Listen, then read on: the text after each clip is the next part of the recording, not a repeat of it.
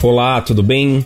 Eu sou Kleber Carrilho e este é o Argumente, um podcast feito com a intenção de fazer com que você, eu e nós todos pensemos sobre temas importantes para entender o mundo em que a gente vive. Nessa primeira temporada, a nossa conversa vai ser sobre política, liderança e comunicação. Em cada episódio, eu convido uma personalidade, alguém que trabalha com a coisa pública, trabalha com política, para bater um papo sobre atualidade e principalmente sobre as expectativas de futuro. No primeiro episódio, a nossa conversa foi com a deputada federal Tabata Amaral. A deputada Tabata Amaral desenvolveu uma imagem pública baseada na defesa da educação. A conversa aconteceu numa tarde de sexta-feira de março de 2021, em que caía uma chuva torrencial em São Paulo. Então, mesmo com algumas interrupções, a gente conseguiu ter uma conversa muito boa com a deputada para entender principalmente os motivos pelos quais ela começou a fazer política. Com vocês, a deputada Tabata Amaral.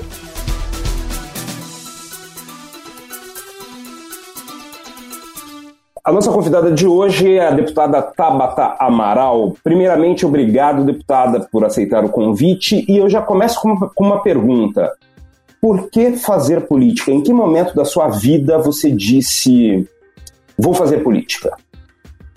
Primeiro, obrigada pelo convite, professor Kleber. Uma honra estar conversando contigo. Por que fazer política? Porque a gente gosta ou não, esse é o lugar de transformação. É onde a gente tem possibilidades concretas, reais, de mudar o mundo, de de lutar pelas causas que nos movem, seja a causa do combate à desigualdade, a luta por uma educação de qualidade, é, a luta por um mundo mais sustentável, é, a luta pela proteção ambiental. E aí, dizendo como que eu cheguei a essa conclusão, tentando fazer um resumo, eu tive uma trajetória muito marcada pela educação. Eu venho da periferia de São Paulo, a gente mora em uma ocupação e a minha trajetória foi muito marcada tanto pelas oportunidades que eu tive na educação, começando com a Olimpíada Brasileira de Matemática de Escolas Públicas, mas também pelas oportunidades que quem estava ao meu lado não teve. Enquanto eu pude fazer uma faculdade, escolher a minha profissão, sonhar, é, que é uma coisa que não é permitida a todos os jovens do nosso Brasil, pessoas que eu amo, é, que estavam do meu lado, que eram tão ou mais inteligentes, tão ou mais esforçadas, é, tiveram suas vidas ceifadas, porque esse, essa nossa São Paulo é muito desigual. Então, eu perdi um pai para as drogas, eu perdi amigos, é, colegas de escola para o crime, para a violência. Eu vi gente desistindo dos seus sonhos com 15, 16 anos de idade. Então, tudo isso para dizer que foi essa desigualdade, foram essas experiências que me levaram para a educação. Porque eu entendia que a educação era a única resposta. E aí, depois de quase 10 anos trabalhando com educação, é, um pouquinho em pesquisa, dando aula, trabalho com a Secretaria Municipal de Educação, com movimentos sociais, chegou um momento que eu estava com uma raiva muito grande da política. A experiência que a gente tinha na periferia era cada dois anos alguém lá para comprar o voto, para pintar o número.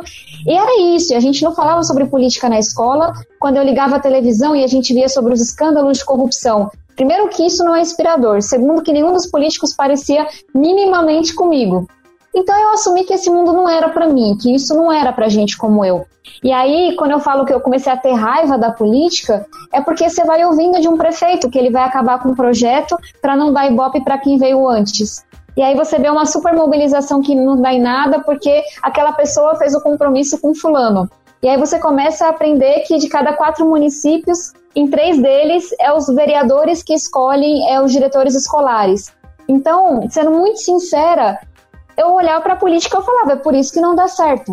E aí, é, como o senhor está nessa missão há muitos anos, eu levei um tempo para entender isso, sabe? Eu acho que é, é esse o poder é, dessa batalha, da gente mostrar para as pessoas que a política é boa, o que é ruim é a politicagem.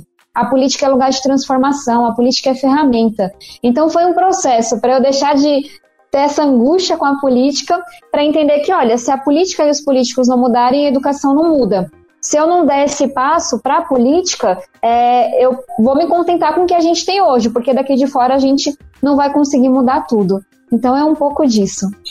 Perfeito. Agora, é, quando a gente olha para o ambiente político, e, e, a senhora cita a questão da corrupção, a questão de algumas pessoas tomarem para si projetos que deveriam ser para a sociedade como um todo. É, como é que a gente pode, e quem está olhando para a política e dizendo não é meu lugar também, como é, houve na sua vida este momento, para essas pessoas, o que, o, o que a senhora diz para que elas entendam que é necessário organizar um projeto político, é necessário ter um partido político ao lado, é necessário fazer com que as outras pessoas também ouçam aquilo que te incomoda, aquilo que te faz é, é, não gostar de política. O que parece um contrassenso, né? O que faz com que eu não goste de política é pode ser a mola propulsora para que eu possa fazer política. É isso. E, e, eu acho que, por mais que essa seja uma experiência minha, muito diferente de quem está hoje no parlamento, na média, ela é muito próxima de boa parte da população. A gente cresceu primeiro ouvindo que não podia debater política, é, e depois, quando a gente finalmente começou a debater política, de uma forma cheia de ódio, sabe? Com muita mentira, com muito ataque, com famílias sendo divididas. Então não me surpreende que as pessoas não gostem tanto assim, é, ou não gostem nem um pouco. Mas lhe respondendo, professor, são algumas coisas que para mim foram ficando claras. Acho que a primeira delas é que, olha, numa democracia, e que bom que vivemos em uma democracia, vamos lutar e defendê-la é, todos os dias. Numa democracia, a gente resolve as coisas negociando, sentando, criando pontes, abrindo mão daquilo que para você é menos necessário, mas lutando por aquilo do, de que você não abre mão. Isso que é a política. É você, em um país com mais de 200 milhões de pessoas, conseguir de alguma forma caminhar e tomar uma decisão, sabe? A política existe para alguma coisa. E você fazer isso sem abrir mão da sua liberdade, sem confiar em um único cidadão que não vai existir, sabe? Que seja perfeito, que nunca erre. Então, é o modelo que a gente encontrou para a gente continuar dizendo o que pensa, para a gente continuar indo e vindo e ainda assim conseguir avançar a nossa democracia está finalizada de forma alguma. 90 anos atrás, uma mulher não poderia votar e ser eleita. Um pouco mais atrás, negros ainda eram escravizados. Então é claro que essa democracia falha a gente. É claro que a gente olha para o Congresso e não se vê ali representado. Mas é o que você falou, é essa arte doida, esse paradoxo da gente pegar tudo isso e transformar em ocupação da política. E aos poucos, ainda muito lentamente, isso está acontecendo uma frase que muito nas últimas semanas, que mimimi, dor que não dói na gente. A gente só vai ter essas dores ouvidas e endereçadas no Congresso quando elas estiverem lá representadas.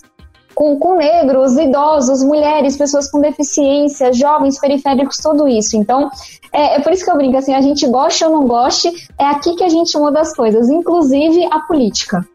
É interessante o que a senhora está falando, deputada, porque é, um dos motivos pelos quais, é, na minha análise pelo menos, a senhora teve tantos votos foi justamente representar é, a juventude, né, por um lado, e também o fato de ser esta mulher jovem. Então, é, a política durante muito tempo é, não foi o lugar da mulher. Mas o que é mais interessante, ainda mais interessante no sentido de é, é, interesse para analisar e não interessante do, do ponto de vista positivo. Mas ainda não é o lugar da mulher em muitos ambientes. Quando a gente olha para o interior do Brasil, quando a gente olha para as periferias, quando a gente olha é, para o que não é o Congresso Nacional, porque o Congresso Nacional, embora tenha poucas mulheres, é, tem uma quantidade que, se, se é, houver uma comparação com as câmaras municipais, é uma quantidade razoável. É, para essas mulheres que estão nesses, eh, nesses lugares em que ainda não há espaço para elas, como é que esse processo, o que é que a senhora passa, passou e com certeza vai passar ainda e que essas mulheres vão ter que olhar e dizer vou passar por isso porque sei que tem algumas pessoas que já conquistaram mais do que eu e também passaram. Como é esse cenário? Olha, professor, é, e até trazendo dados para a sua fala, que está corretíssima. Se a gente olha para o parlamento, para o Congresso Nacional, de cada 100 parlamentares, 85 são homens. Se a gente olha para as câmaras municipais prefeituras, de cada 10 prefeitos, 10 vereadores, 9 são homens. Então, esse ainda não é um lugar das mulheres. Eu, eu sempre brinco: talento, é, liderança são igualmente distribuídos na sociedade. As crianças nascem com isso. Se as mulheres não estão chegando lá em pé de igualdade, os negros, entre tantos outros grupos, é porque tem muita desigualdade, é porque tem muita barreira, tem muito preconceito. E aí, infelizmente, o custo para as mulheres é muito alto. Desde o micro, do assédio, das piadinhas, dos comentários sobre a vida pessoal. É, a Gabriela Prioli, uma conversa, falou que me marcou muito para a mulher caminhar na política, ela tem que caminhar em um caminho que é muito demarcado. Tem que usar salto, mas não tão alto. Tem que se maquiar, mas nada de batom vermelho. Você entende? Assim, tem que ser feminina, mas não pode ter a voz muito doce, não. E é impossível você encaixar todas as mulheres nisso. Você tem que abrir mão de quem você é. Mas antes fosse só isso, antes fosse só o deputado que virou para mim e falou e me questionou quem eu queria perguntar com aquele meu batom vermelho. Isso dói, mas o que dói mesmo são as ameaças, são os xingamentos. É o medo que a gente sente porque a presença de uma mulher, a voz independente de uma mulher incomodam muito. E aí, qual é a melhor resposta que a gente pode dar? É, é muito olhando para as mulheres que colocaram sua vida em risco para que a gente pudesse falar e votar hoje. É pegando essa brecha e abrindo ela ainda mais é enfrentar a violência que existe na política, é lutar por cotas dentro do parlamento, é inspirar meninas e mulheres a se candidatarem, é dar espaço para aquelas mulheres que já estão fazendo um trabalho belíssimo, é continuar essa luta tão antiga para que essa mudança ela aconteça mais rápido. Os estudos mostram que a gente vai levar mais de 100 anos no Brasil para atingir a igualdade entre homens e mulheres na política. Eu quero estar tá viva para ver isso. Então, bora acelerar essa mudança. Tem que reduzir um pouco esse tempo. Uma outra coisa que incomoda muito na democracia brasileira é a estrutura dos partidos. Né? Os partidos não são democráticos e partidos sendo a base de uma democracia e quando não são democráticos fazem com que a democracia não seja tão real, tão verdadeira. Uhum. Quando a gente olha então para a situação das mulheres nos partidos, é, grande parte das 30 e poucas siglas que a gente tem olha para as mulheres apenas como os 30% necessários para a apresentação de uma chapa de vereadores ou de deputados. Como é que a gente consegue pensar é, nesta, entre aspas, invasão feminina necessária nos partidos políticos? Como é que a senhora vê isso? Professor, eu vou filosofar um pouco aqui, mas queria lhe ouvir também. A minha leitura do que está acontecendo no Brasil e no mundo com esses movimentos populistas não é só no Brasil que, que a democracia vem sendo ameaçada. A gente olha para a Hungria, a gente olha para a Turquia, Polônia, Índia, está acontecendo no mundo inteiro. Eles são movimentos é, sintomáticos de uma democracia que deixou de representar as pessoas, ou que muitas vezes nunca representou de verdade, mas que está sendo mais questionado agora. E no Brasil, nós tivemos os primeiros sinais mais fortes em 2013, quando as pessoas foram às ruas para dizer: Isso não me representa.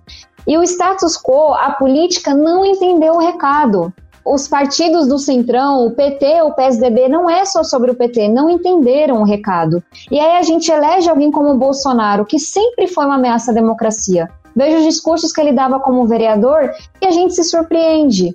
Eu entendi a ameaça que aquilo representava, mas as pessoas, para ser muito sincera, a percepção que eu tenho é que elas só queriam ligar o botão do foda-se. E aí, professor, qualquer coisa você censura essa parte se não puder. Não, não há problemas. Mas assim, de que elas falavam, eu, isso não me representa, eu não sei o que eu quero colocar no lugar. É, então a gente vê movimentos populistas mundo afora que são sintomas de uma sociedade que não se vê representada pelos seus sistemas democráticos. E aqui no Brasil nós tivemos, enfim, o começo disso tudo de forma mais forte com as manifestações de 2013. E a leitura que eu faço é que a política não entendeu o recado, não entendeu que as pessoas estavam dizendo isso não nos representa. E quando as pessoas vão às urnas e elegem alguém como Bolsonaro, que sempre representou uma ameaça à democracia, que sempre fez apologia à ditadura, que nunca apresentou um projeto sequer, sabe, ele aprovou dois projetos em 30 anos de deputado, não tinha um programa para presidente. Mas para mim aquilo foi as pessoas apertando o botão do foda-se, dizendo: olha, não, não tô preocupado com o que eu vou colocar no lugar, eu só quero algo diferente. E aí vem uma pandemia e mostra pra gente quão perigoso é essa aposta populista que uma parte da população fez. Que isso nos fez chegar a milhares de mortes no Brasil que poderiam ter sido evitadas. Então, qual é o aprendizado que eu tiro disso tudo?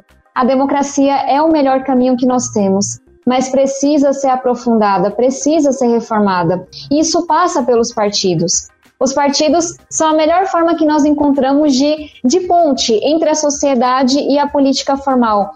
Só que esses partidos se desconectaram da sociedade. E a gente tem que ter coragem de dizer isso. Eles não são democráticos, eles não são inclusivos. As mulheres são quase metade dos filiados, mas raríssimas entre os dirigentes partidários. Eles não são éticos, que é uma coisa que de fato, sabe assim, e é claro que há exceções, mas está fazendo uma leitura mais generalizada dos partidos políticos. Então, se os partidos, ou se a sociedade, e acho que, a, que as duas coisas, não derem um chacoalhão no sistema e disser assim, tá na hora de mudar, as pessoas cansaram, elas estão vendo o que está acontecendo, a gente corre o risco de jogar a criança com um balde de água junto, que é okay. o que está acontecendo agora.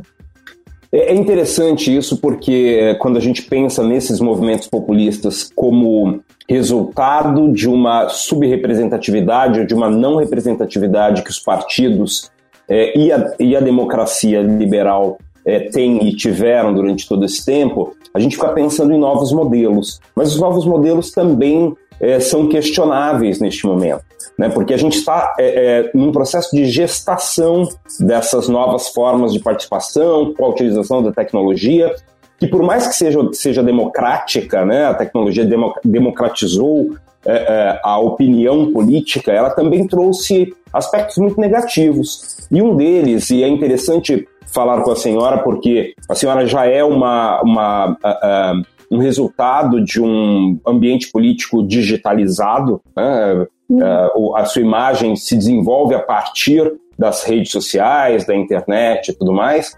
É, só que ele também é este, ambiente em que ocorrem coisas pouco democráticas como o cancelamento. E eu gostaria de falar com a senhora sobre isso, porque talvez é, a senhora seja, neste momento, uma das pessoas que mais é, sofre ataques de vários ambientes, de vários é, é, é grupos políticos nas redes sociais, na internet. O cancelamento é algo que também é, é, é um risco para a nossa democracia e informação? Algum, alguns breves comentários. As redes sociais são um instrumento. É, e como um robô, instrumento ou qualquer outra coisa, elas não, não têm sinal positivo ou negativo, né?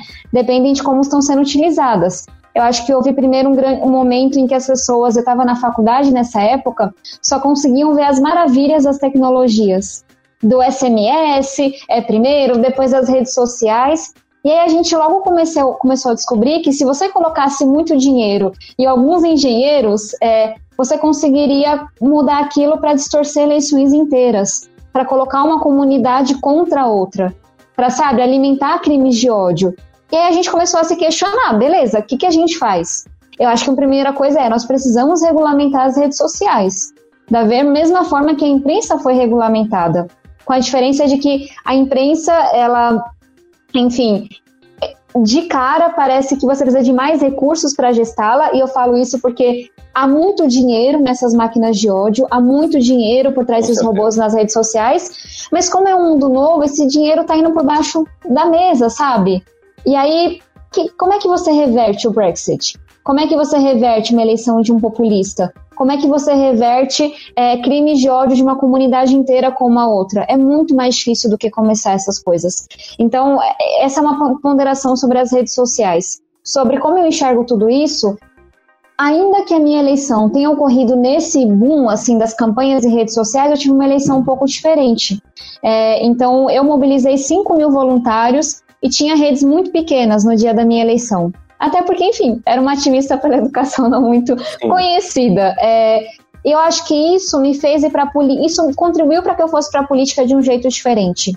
O lugar de onde eu venho, com certeza, também importou nesse sentido. E talvez quase como um ato de rebeldia, eu me esforço muito para não me moldar pelas redes sociais. Eu sempre achei assim um, uma coisa tão. Você fazer enquete em rede social as pessoas que votaram em mim não estão nas redes sociais falando de política, sabe? Eu quero ouvi-las também. E aí eu comecei a ver que, poxa, eu sou uma pessoa que preza muito pela educação, o conhecimento salvou minha vida, e que quer se aprofundar e quer fazer debates complexos que não cabem em um tweet. E que por mais que se esforce e tenha bons argumentos, podem ser argumentos errados na técnica, mas não vão ser no valores, e quer ir para o debate, não é isso que as pessoas querem. E aí eu comecei a perceber que tinha dois caminhos. Eu poderia me aprofundar, é, optar com o melhor dos meus conhecimentos por aqueles que não fazem lobby, que não tem sindicato, que não estão falando de política nas redes sociais, ou eu poderia fazer vídeos recheados de fake news com frases simplistas e bombar e garantir a minha reeleição.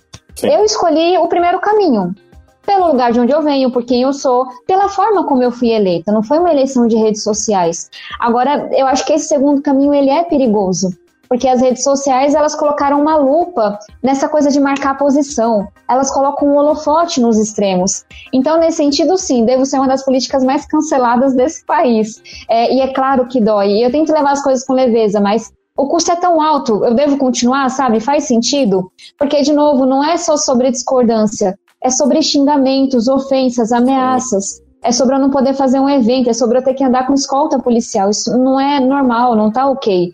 E esses ataques vêm dos dois lados. Então, assim, enquanto puder, continuarei resistindo a isso. Não porque eu não quero debater nas redes sociais, mas porque eu não quero ser refém delas.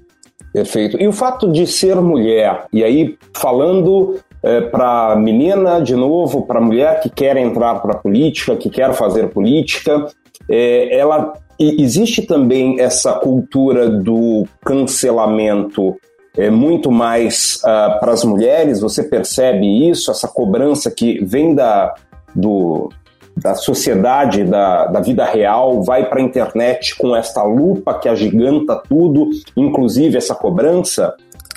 Com certeza, professor. Eu já escrevi alguns artigos sobre isso e um deles foi sobre o cancelamento em cima das mulheres e trouxe exemplos do jornalismo, da academia, etc. Tem uma experiência que marca muito a vida das mulheres, que é a de ter que se provar muito mais do que os homens. Muito, muito mais. Quando eu fazia astrofísica era assim, quando eu estava nas competições de ciência era assim. Eu tinha que ser dez vezes melhor para ser olhada do mesmo jeito. E lembra que a gente começou conversando sobre isso? Tem que usar salto, mas não tão alto. Tem que andar maquiada, mas não é muita maquiagem. É um pouco disso. Quando você entra na política, você tem que trabalhar bem, mas não pode brilhar muito. Não pode chamar muita atenção não pode desviar muito do pensamento padrão, porque isso é intolerável das mulheres. Eu tenho vários exemplos de votações dentro do meu partido em que eu fiz, tive o mesmo posicionamento que outros sete homens, seis homens, e, e a eles foi perdoado. Sabe, nem acho que perdoar é a palavra correta, mas não vou entrar aqui no Eles mérito. não foram cancelados, né? Não foram cancelados, não foram perseguidos, porque tudo bem um homem ter um destaque, tudo bem um homem ter uma opinião divergente. Agora, uma menina, que é como eles me enxergam, sabe assim, pode estar na política hoje em dia, mas não brilha muito não, não incomoda muito não, não fala muito alto não. Não, não é tolerável. Eu acho que, que essa distorção de conduta que, que você vê na academia, no jornalismo, na comunicação, na hora que a mulher se destaca um pouquinho, sai um pouquinho do padrão, ela é assim, é, é todo mundo em cima para te silenciar, para te calar. Metralhada. Deputada, a conversa está ótima, mas eu sei que você, a senhora, tem um tempo é, é, precioso e tem reuniões e tudo mais, então eu quero que a senhora deixe algumas dicas para principalmente essa pessoa que está em dúvida, falando não sei se faço política, não sei se vou para política, é, mas calma aí, a deputada Tabata pode me inspirar.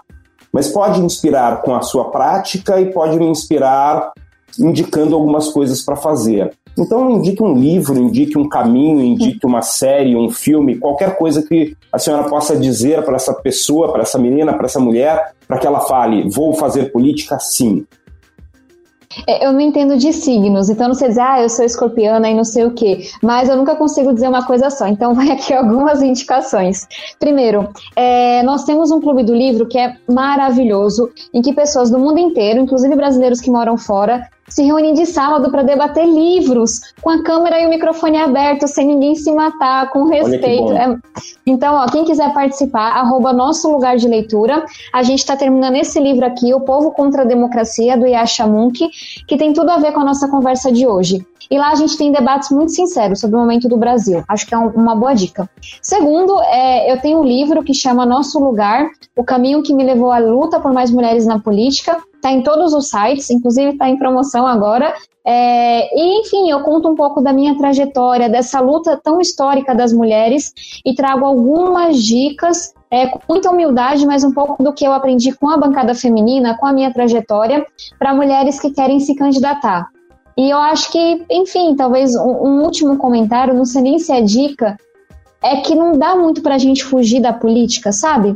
Quando a gente deixa a política para os outros, é, como talvez a última geração tenha deixado depois da, da ditadura, é, as pessoas com os piores interesses e com nenhum propósito vão ocupar esse lugar. Então, sabe aquelas coisas da vida que você pode gostar ou não, você tem que fazer, comer direitinho, ser saudável. Não que eu seja muito atleta, mas assim, tentar fazer exercício, cuidar da democracia é uma delas, assim, participar da vida cidadã é uma delas. Porque se você não fizer, a política vai chegar em ti da pior forma. Sim. Então, nem todo mundo precisa gostar de política, querer se candidatar, mas eu acho que acompanhar, saber um pouco, é votar com consciência, é, é, sobre a gente cuidar da gente, da nossa família, de quem a gente ama também, sabe? A política impacta nossas vidas de maneira que a gente nem consegue imaginar. Então é melhor a gente proativamente cuidar dela do que a gente ter que correr para socorrê-la. Perfeito, deputada, muito obrigado. Gostaria de ficar mais um tempo conversando, porque teríamos muito a falar, é, mas realmente é um, um, caminho sem volta. Né? Entrar para a política é, é algo que apesar de parecer estranho, apesar de parecer ruim, apaixona também. Né? Então, quando a gente começa a fazer ou política partidária, ou estudar, ou pesquisar política, isso é apaixonante também. Isso é muito importante que a gente é, pense. Né? É, eu agradeço muito e espero que a gente possa conversar com conexões mais estáveis da próxima vez. Muito obrigado. E quem sabe presencialmente. Professor, Perfeito. obrigada, parabéns pelo seu trabalho. Ele importa, especialmente nesse momento tão difícil que a gente está vivendo. Conte comigo e bora defender a nossa democracia. E quem sabe a gente não lhe encontra no nosso Clube do Livro. Então, pessoal, esta foi a nossa conversa com a deputada Tabata Amaral. É interessante notar que um dos grandes problemas da democracia brasileira está presente neste papo que nós tivemos. Os partidos políticos não conseguem dar conta de representar a sociedade. Isso quer dizer que eles não dão espaço para jovens nem para mulheres. E mesmo que você diga, ah, Kleber, mas alguns partidos conseguem eh, refletir a sociedade, notem bem. Mesmo os partidos que têm um trabalho de inclusão importante ainda há uma subrepresentação das mulheres e dos jovens. Isso para não falar de outras minorias que deveriam estar presentes nas discussões da democracia brasileira a partir dos partidos. Então é fundamental que a gente foque, olhe, discuta como funcionam os partidos no Brasil. E eu quero que você comente, critique, me diga como é que o argumento se pode melhorar como é que a gente pode construir um espaço de discussão sobre democracia, sobre política, sobre liderança e também sobre comunicação. E para fazer isso, você vai usar as redes sociais arroba Kleber Carrilho, Kleber com K, Carrilho com C, no Instagram, no Twitter, para me dizer como é que a gente pode fazer isso melhor. O Argumente não é uma criação individual, uma criação coletiva. Eu quero destacar algumas participações fundamentais. A Cintia Cruz está na produção e também na revisão dos roteiros. A direção de arte é do João Paulo Francisco. Na edição e na mixagem está o Juninho Souza, que faz tudo isso com a equipe da Bossa 9. A Bossa 9 é uma produtora audiovisual que está pronta para atender todo mundo que precisar, a sua empresa, você mesmo, em algum projeto de áudio ou de vídeo. Eles têm soluções profissionais e completas de vídeos no Instagram, para o YouTube, para o Facebook, além de podcasts, de rádio indoor, de ambientação e de produção para emissoras de rádio. Então, quando precisar de algum desses serviços, arroba bossa9, número 9, oficial. Eu quero também uh, agradecer neste primeiro episódio a assessoria da deputada Tabata Amaral por ter feito com que as coisas acontecessem da melhor forma. E eu quero destacar a Isabela Raal, a Maria Cecília Melo Cunha e o Christopher Capaz, que estiveram presentes nessa troca de informações para chegar até a entrevista, a conversa com a deputada. Eu quero agradecer muito a você que ouviu este podcast até aqui. Obrigado por ter ficado comigo, com a gente e até o próximo episódio. Um grande abraço.